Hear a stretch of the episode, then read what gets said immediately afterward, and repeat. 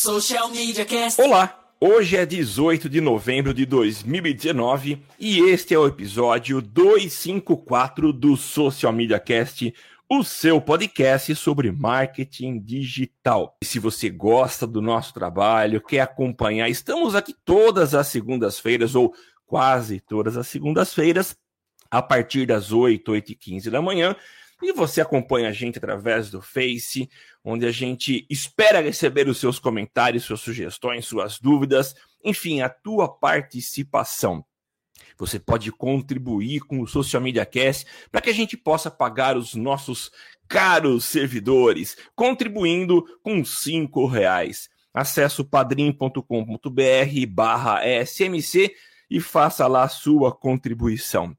Eu sou o Samuel Gatti, o arroba tá no meu site, falando dos estúdios avançados da DR4 Comunicação de São Carlos, São Paulo, a capital da tecnologia, e eu não estou sozinho. Eu estou muito bem acompanhado com meu inseparável companheiro Temo Mori. É isso aí, meus amigos. Temo Mori aqui, o arroba Temo Mori lá no Twitter, facebook.com barra Temo Mori, Temo Mori lá no Instagram, Temo Mori no LinkedIn, Temo Mori em todas as outras redes sociais, inclusive fora delas. E Samuca, hoje a gente tem um episódio especial porque finalmente fomos tratados como imprensa, é isso? Temo, acho que vale até a pena eu comentar um pouco como é que foi, né? Os nossos ouvintes ouviram que a gente estava anunciando a nossa participação no RD Summit, que é um dos maiores eventos da Vamos tratar aí do mundo, né? É, parece que é o maior da América Latina, mas um dos maiores do mundo em termos de marketing digital, em todos os sentidos. Então, se a gente olhar a estrutura do evento, é a segunda vez que eu vou até o RD Summit, mas dessa vez eu fui com um olhar um pouco diferente. Em 2018, eu estava lá com um olhar apenas de participante, e dessa vez nós tivemos o privilégio de dar uma passadinha por lá, ou passar os três dias como imprensa, então a experiência foi muito legal desde a chegada. Uh, quando você é tratado como imprensa, e a gente nunca vivenciou isso, né? Eu acho que precisava a Globo entrar no cenário do podcast para a gente ser visto como imprensa, como uh, produtores de conteúdo, profissionais que informam, que passam informação para frente. E o podcast ganhou o seu espaço e a coisa avançou até um pouco mais. É, eles criaram um espaço lá, um, um estúdio dentro de uma área de broadcasting deles, onde tinha transmissão de vídeo, tinha toda uma sala com estrutura de imprensa. E lá tinha um mini estúdio com três microfones, um técnico para dar uma mão. Então lá a gente teve a oportunidade de gravar dois episódios do Social Media Cast. Foram episódios bem rápidos em função da agenda, eles tinham uma agenda até um pouco extensa de profissionais que utilizavam a plataforma. Mas enfim, foi super legal. Queria em especial agradecer a Isa, que foi assessora de imprensa, que deu toda a atenção a nós, né? Então, toda dúvida, toda é, desde o credenciamento até agendamento com os convidados, com as pessoas que a gente entrevistou, uh, foi feito pela Isa. Então, parabéns pelo trabalho, Isa, obrigado pela sua ajuda. Enfim, foi isso, Temo, foi muito legal. E, e, a gente começa hoje exibindo uma das nossas entrevistas, que foi entrevistas que foi feita com a Beatriz Guarese. A Beatriz gentilmente nos atendeu lá no estúdio. A Beatriz que é uh, ela é estrategista de marcas na agência Ana Couto e também a criadora de uma newsletter, Beats to Brands. E aliás, eu chamei a Beatriz para conversar com a gente, porque a gente vive um momento em que existem tantas soluções, tantas formas a gente se comunicar com as pessoas através do marketing digital. E a Beatriz vem com o uso do e-mail, do bom e velho e-mail, através de uma newsletter. Então a gente conversa bastante a respeito dessa plataforma, da eficiência da plataforma, e ela conta o caso dela com a, a newsletter dela, que é, ela fala sobre marcas e também sobre tecnologia. Então é muito interessante que vocês ouvirem. É, foi muito legal o bate-papo com ela. Enfim, a nossa sugestão é a seguinte: se você quer conteúdo de qualidade, e em quantidade, não deixe de programar uma ida ao RD Summit. Vale muito a pena. Isso aí. Para quem não foi, acompanha aí o que a gente cobriu nessa. Exatamente, Temo. Eu, eu confesso, Temo, que não é a mesma coisa estar com você gravando o podcast. É, fazer, foi a primeira vez essa experiência sozinha. A gente sempre fala que estou é, com o meu inseparável, inseparável. companheiro Temo Mori, mas não é a mesma coisa, tá? Tanto que a, a dinâmica muda, eu mudo. Então, foi legal é, a gente criar é. conteúdo, mas eu, eu, sem rasgação de, rasgação de seda, fazer com você é outra coisa. Mas equipe é isso, Samuca. Quando um pode, o outro substitui, e a gente vai tocando a bola para frente, do mesmo jeito que a gente faz há oito anos, é isso? Eu sempre perco a conta. Faremos oito anos agora, mas é eu já isso. digo que a gente está oito anos na, no é. microfone. Maravilha, então. Então é isso, gente. Fiquem agora com o nosso bate-papo com Beatriz Guarese. Um abraço e boa entrevista. Valeu. Social Media Cast. É isso então, nós estamos aqui com a Beatriz Guarese, é assim que se pronuncia. É, Você percebeu com a diferença de áudio, não estamos nos nossos estúdios avançados, mas estamos aqui no RD Summit, numa área, num estúdio que foi preparado para gente, para gravação de podcasts. A gente pode dizer que 2019 é mais um dos anos de podcast. Olha só como a gente acaba ganhando um espaço para gravação desse nosso conteúdo. E a gente tem aqui uma das convidadas, que é a Beatriz. Beatriz trabalha com marcas, com branding, trabalha também, curte pra caramba newsletter e trabalha com newsletter. Mas ninguém melhor do que ela para se apresentar. Beatriz, seja bem-vinda. Conta quem é você pra gente. Muito obrigada. Como você falou, eu sou é, estrategista de, de marcas, né? Eu trabalho com branding já desde 2014. Hoje em dia eu estou na Ana Couto, que é uma das maiores consultorias do Brasil, trabalhando na parte de estratégia. E no meu tempo livre, né, meu, eu brinco que é o meu segundo emprego, Sim. É, eu escrevo uma newsletter chamada Beats to Brands, que eu quis conectar esse meu interesse por branding com o meu interesse também por tecnologia. E eu acho que esses assuntos no fim do dia têm tudo a ver. E eu não via eles sendo tratados dessa forma, sabe? O universo tech falava de um jeito, o universo das marcas, do marketing, do design falava de outro. E eu disse, não, vamos começar a falar todo mundo no mesmo, do mesmo jeito. Sim. E aí eu criei esse espaço, uma newsletter semanal, para falar sobre isso, que hoje tem, tem uma comunidade de mais de 3 mil assinantes e me trouxe até aqui no RD Summit para contar um pouco dessa história também. Então foi tua newsletter que te trouxe para cá? Isso. Na verdade, o RD ele tem inscrições para você palestrar, né? Você, você, pode se inscrever. E eu, e eu tenho um pouco isso, assim, depois que eu comecei a produzir uma newsletter, a mandar e-mails para as pessoas, eu comecei a reparar, pô, a gente quase não fala sobre. A gente quase não fala sobre e-mail. A gente vem, fala de Instagram, fala de ads, fala de Facebook, mas olha o impacto que o e-mail tem.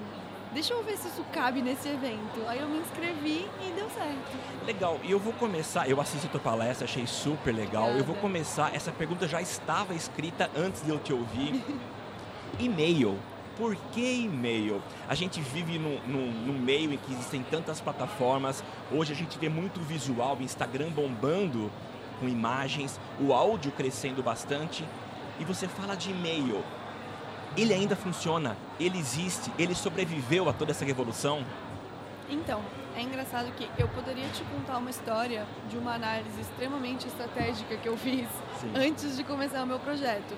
Eu não fiz. Eu sempre consumi muito conteúdo por e-mail. Eu sempre assinei muita newsletter. Era o meu jeito favorito de consumir conteúdo porque eu percebia que eram, são profissionais, são pessoas ou são canais que você confia, te dando aquilo que você precisa saber naquela semana. Sem muito estresse, sem ter que ler muita coisa, sem ter que consumir muita coisa. Eu sou uma pessoa um pouco ansiosa, então eu ficava com essa agonia do, do fear of missing out, sabe? O Sim. FOMO. Meu, e tecnologia, ainda falar de branding, falar de tecnologia, são um universo em que tudo acontece muito. Então, para mim, foi muito natural, quando eu comecei a produzir conteúdo, que fosse no meu formato favorito que era onde eu já estava familiarizada. E aí eu fui vendo a, o impacto que isso tem nas pessoas que é diferente. Você jogar um post no Instagram é uma coisa, ele pode ser super bonito, visual, pode ser um vídeo, ele tem um apelo diferente.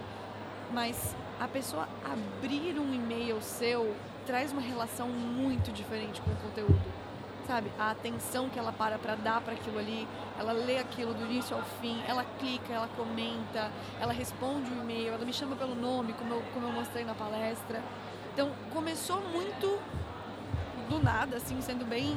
Não foi uma coisa estratégica, não, vou investir em e-mail. Era o meu formato favorito e eu decidi apostar nele. E agora, um ano e meio depois, tendo essa visão que eu tenho também do universo das marcas, eu percebo que é sim uma ferramenta muito poderosa de relacionamento. Eu estou vivendo isso na prática. E você mostrou na palestra que o teu índice de abertura e clique é altíssimo, né? Eu tenho aqui os, os números, que realmente me chamou muito a atenção. Você tem normalmente, historicamente, a gente tem 16% de abertura Isso. e 1,7% de clique. E você tem meros 52% de abertura e 16% de clique. O que, que explica isso? Então. Então, é, como eu falei no palco, e eu faço questão de enfatizar isso, assim, eu sou uma pessoa e isso é um projeto pessoal meu. Eu não faço isso da vida. Eu me dedico muito, eu dedico horas consideráveis do meu tempo, mas eu não sou uma pessoa assim dedicada a fazer aquilo ali dar certo. Teste AB, growth hacking, eu sou zero essa pessoa. Eu penso, eu escrevo, eu compartilho e eu vou fluindo. Tudo flui muito organicamente. E foi isso que me chamou a atenção. Cara, se eu que sou eu, de um jeito 100% orgânico, tenho essas taxas, então essa ferramenta tem, tem valor, sabe? Por que, que eu acho que isso acontece? Primeiro, porque, como eu falei na palestra, a minha proposta de valor é muito clara desde o início. A pessoa deixa o e-mail porque ela quer receber uma newsletter. Sim. Uma newsletter que tem este tipo de conteúdo. Então, quando ela, quando ela recebe, ela está esperando receber, é mais fácil que ela abra. Se ela abre uma vez e curte o conteúdo, ela sabe que vai ter aquele conteúdo de novo na quinta-feira seguinte. Eu mando toda quinta-feira, às 8 da manhã. Isso é uma coisa que devia ter falado no palco e esqueci. As coisas fogem às vezes. Mas é toda quinta-feira, 8 da manhã. Inclusive hoje eu estava me preparando para a palestra, mas eu já tinha agendado um e-mail, então chegou o e-mail para os assinantes da Beats to Brands hoje. Então, é, eu não testei horários, não testei dia, foi muito, de novo, orgânico. Mas eu acho que é isso. A pessoa abre uma vez e gosta do conteúdo e ela sabe que aquilo vai estar sempre na caixa de entrada dela, Sim. então ela ela, ela, abre, assim, ela quer ver o que tem ali dentro. Por isso que eu acho que as, que as taxas são como são, sabe?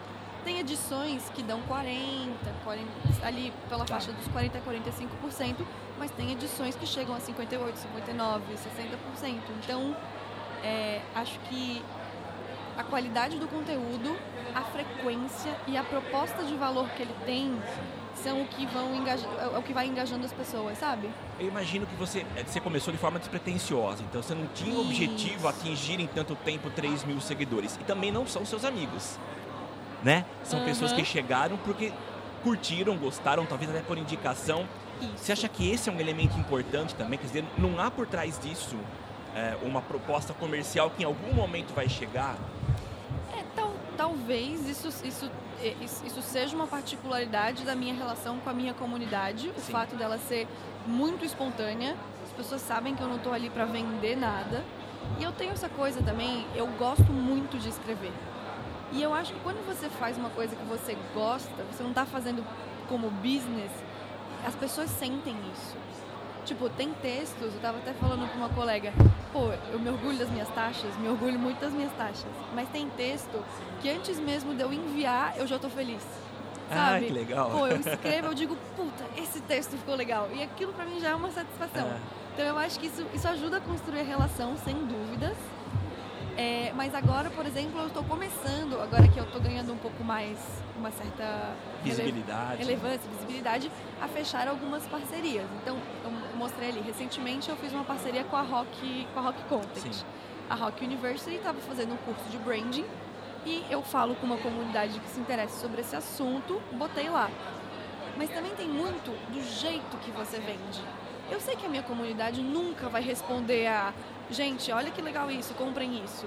Não é o meu estilo. E foi o que eu propus para Rock. Eu falei, olha, eu não vou ficar dando cupom de vocês do nada. Vamos escrever um texto junto. Eu vou fazer uma edição agora. Como começar a aprender branding? E aí falei como eu comecei a aprender branding, como eu acho que a pessoa deve aprender branding ir ali atrás, olhar a propósito, dá para começar por aqui. E a resposta foi muito legal. Não só em conversões, né, em pessoas ah. que se matricularam no curso, mas eu recebi mensagens de Bia, parabéns pela parceria.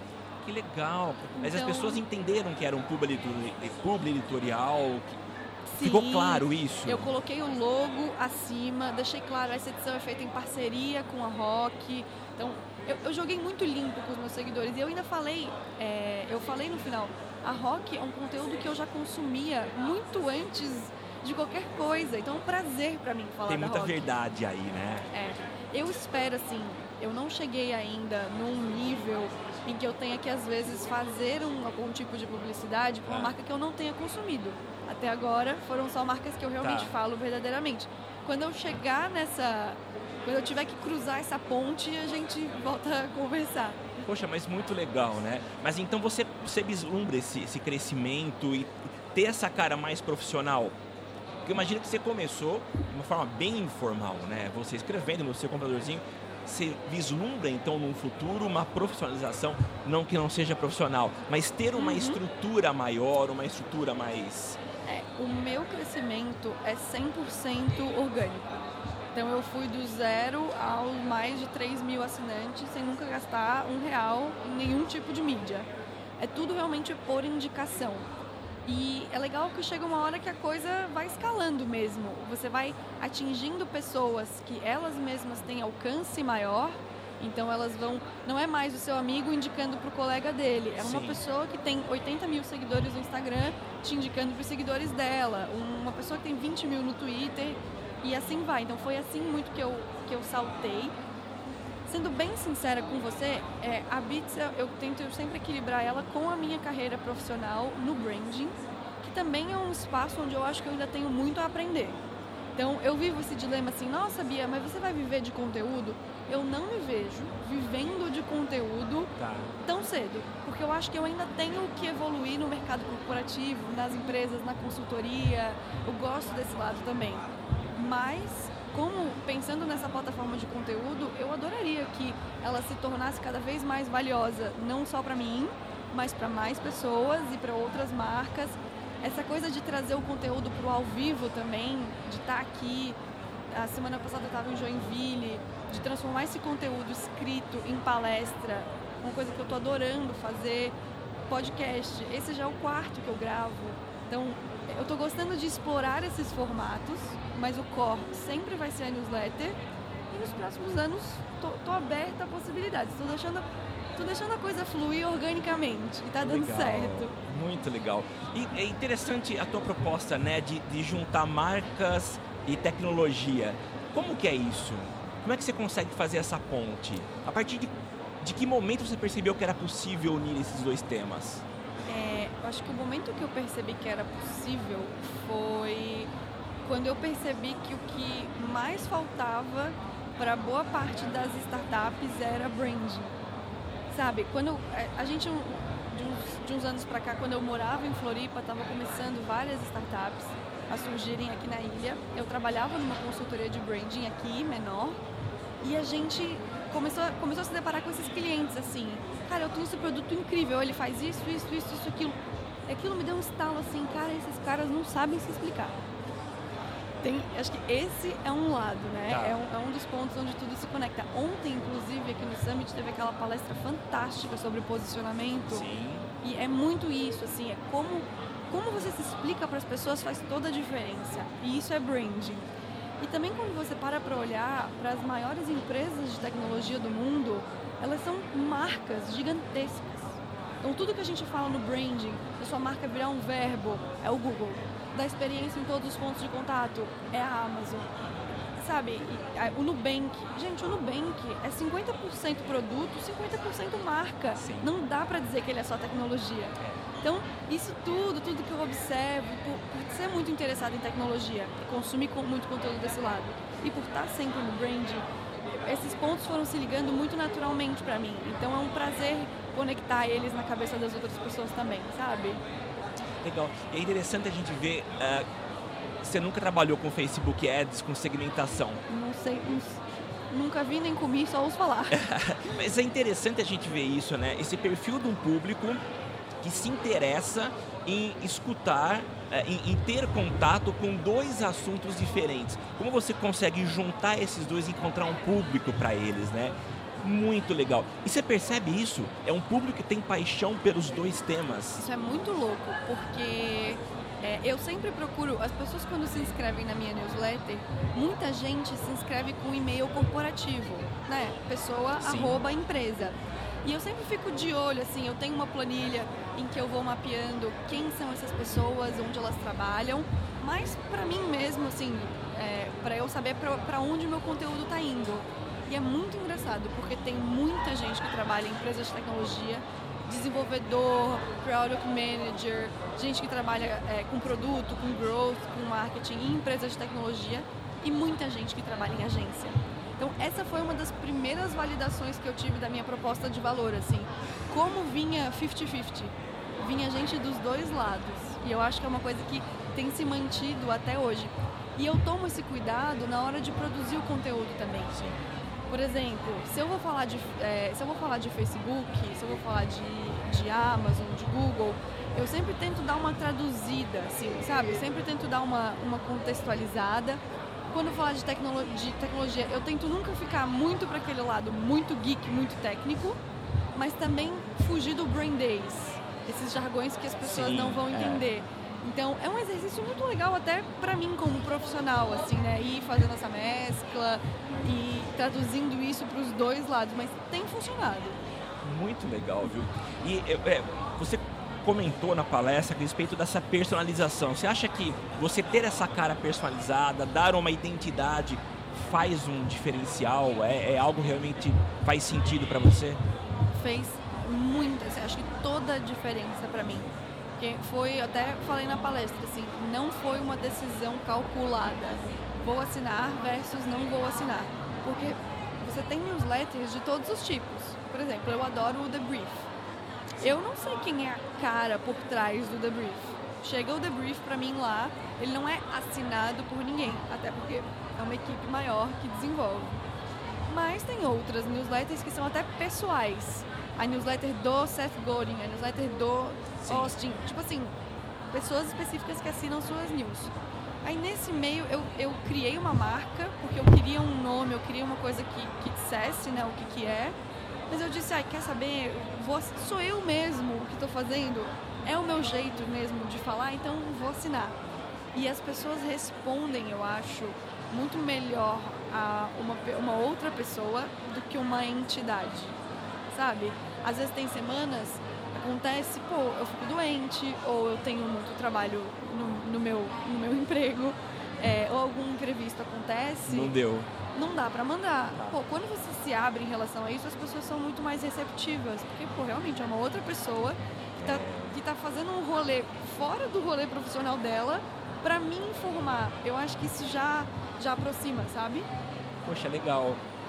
E você falou, citando agora a branding, né? Você tem é, uma marca, então, e tem por baixo dela, uma, não sei se é um guarda-chuva, mas você tem a Beatriz, a Bia, que assina. Sim. Isso não pode gerar confusão? Ou você não pensou isso lá no, no na criação? Eu sempre sabe quem sabe quem eu, quem em quem eu sempre pensava eu pensava na Natália Arcuri do Me Poupe Sim. Ela é, tan, ela é tanto Natália Arcuri quanto ela é Me Poupe. Ah, legal. O Me tá. Poupe não fica. De, ela, ela foi uma grande inspiração. Eu gosto muito do conteúdo dela. E na época, quando eu comecei a assinar, ela era a minha referência. Ah. A Natália Arcuri pode escrever um livro sobre o Me Poupe. O Me Poupe tá. pode virar programa de TV apresentado por ela. Então é meio que essa dinâmica que eu busco, sabe? É o meu conhecimento, a minha experiência, os cursos que eu fiz, a, os clientes que eu atendo, a trajetória que eu tive, Sim. mas neste lugar que é maior, que daqui a pouco pode adquirir outros formatos, enfim. Legal. Essa tua paixão por escrita vem da tua formação ou ela vem. O que, que você é? Você é formada em quê? Eu sou, eu sou formada em administração. Que é meio. né? As pessoas ficam meio assim. Eu sempre gostei de escrever desde pequena. É engraçado tem gente que sempre gostou de desenhar, tem outras aptidões. Eu, por exemplo, não sei nem pintar dentro da linha. Mas é, sabe aquelas crianças assim, tipo, na segunda série, escreva um poema sobre o dia da árvore. Eu ia lá escrever o poema, era o melhor poema. Tipo, eu sempre tive essa afinidade com a escrita. Na adolescência eu escrevia fanfic de Harry Potter. Ah, é? Então sempre foi um exercício, um, um, hobby, um exercício, uma, uma coisa que eu gostei. Então, por mais que tivesse vídeo, imagem, etc., eu sempre soube que a minha mídia seria a escrita. Isso, isso sempre foi uma, tá. uma verdade para mim. Que a mídia escrita ainda tinha tanto potencial foi o que me surpreendeu. Por exemplo, recentemente eu quis fazer, um, eu quis fazer uma edição sobre a nova, a nova dinâmica que a gente está vivendo com restaurantes, com gastronomia em geral. E você tem meio que de tudo, assim. Você tem restaurante que nem existe mais fisicamente, é só por aplicativo. Tem restaurante que existe, mas tá vazio, todo mundo pede delivery. Tem gente que vai, vai até o restaurante não para comer, mas para tirar foto. Tem um monte de coisa pipocando. E eu não tava conseguindo explicar tudo aquilo para as pessoas, até que aquilo me veio em formato de crônica. Tipo, eu escrevi uma crônica chamada O Restaurante do Futuro. Fiquei meio assim, eu disse, cara, eu não sei como as pessoas vão reagir. Mas já que é uma coisa também muito pessoal, eu tenho essa liberdade. Eu disse, ah, quer saber? Vou mandar. Foi uma das edições que mais tiveram respostas até hoje. De putz, que legal, cara, que massa esse texto, ele me fez pensar, ele me fez refletir. Então, a mídia escrita, assim como o e-mail, está vivíssima. Legal. Você tocou nesse assunto de continua vivo, eu volto até um pouco na minha primeira pergunta, né? É, você tem uh, um, uma ideia, um, um raio-x de quem é esse teu assinante em termos de idade? Então, somos todos millennials. É... Eu fiz uma pesquisa com a minha base recentemente, até para conhecer mais Sim. sobre esse tipo de coisa. A maioria da minha base tem entre 25 e 35. Aí oscila um pouco ali, 25, 25 ou 21. Me fugiu agora, tá. mas ali os early 20s Sim. até 35. E um pouquinho abaixo, desce um pouco pra galera que, que começa nos 18 e um pouquinho acima para a galera que vai até 45. Mas o, o grosso mesmo, tá pelo menos na amostragem que eu tive, Sim. na época era 10% da minha base, fica nesse, nesse que bem millennial. Acho que a gente, assim, essa geração que, que viveu, que começou a vida na internet e agora viu ela virar esse barulho todo e acho que acaba respondendo bem a um tipo de conteúdo com menos ansiedade, sabe? Um conteúdo mais fluido, mais Sim. início, meio, fim, um pedaço de informação que te, que te informa para a semana. Acho que é, é, é, vem muito da nossa dinâmica também, do nosso estilo de vida. Você acha que tem a ver com maturidade também? E por que, que eu estou dizendo isso? A gente chega numa idade e você começa a, a, a querer coisas, a, a, informações mais densas, conteúdos que não são simplesmente é, passageiros, efêmeros, mas que tenham conteúdo. Eu estou te perguntando isso porque para a gente saber até quando vai. Quer dizer, se, a gente, se existe aí um bloco que está dentro de uma faixa etária e isso está envelhecendo, será que os novos vão ter uma adesão a esse formato? Eu gostei muito da tua pergunta. É, aí eu acho que tem duas duas coisas, assim. Eu acho que é muito essa, é, muito essa coisa do profissional que busca se informar. Tem muita gente que assina a minha newsletter na jurídica, né? No e-mail corporativo. Sim. Aquilo vira assunto na empresa, aquilo ajuda no trabalho, aquilo te ajuda a se desenvolver como profissional. Então acho que a faixa etária corresponde muito a essa fase. Sobre o envelhecimento, até eu acho que é um ponto super relevante assim. É, porque eu acho que a gente às vezes fica muito preocupado com o que está vindo, o que está vindo, os jovens, os adolescentes, o TikTok, o Snapchat, o não sei o quê, sendo que a gente vai ter tantas ou mais pessoas, 40, 50 mais, daqui a pouco, do que a gente vai ter de crianças e jovens e adolescentes. E não que eles sejam menos relevantes, mas eu sinto é que tem para todo mundo sabe? Eu não preciso ficar desesperada para adaptar meu conteúdo. E acho que isso vale para tudo, para todo mundo que produz conteúdo.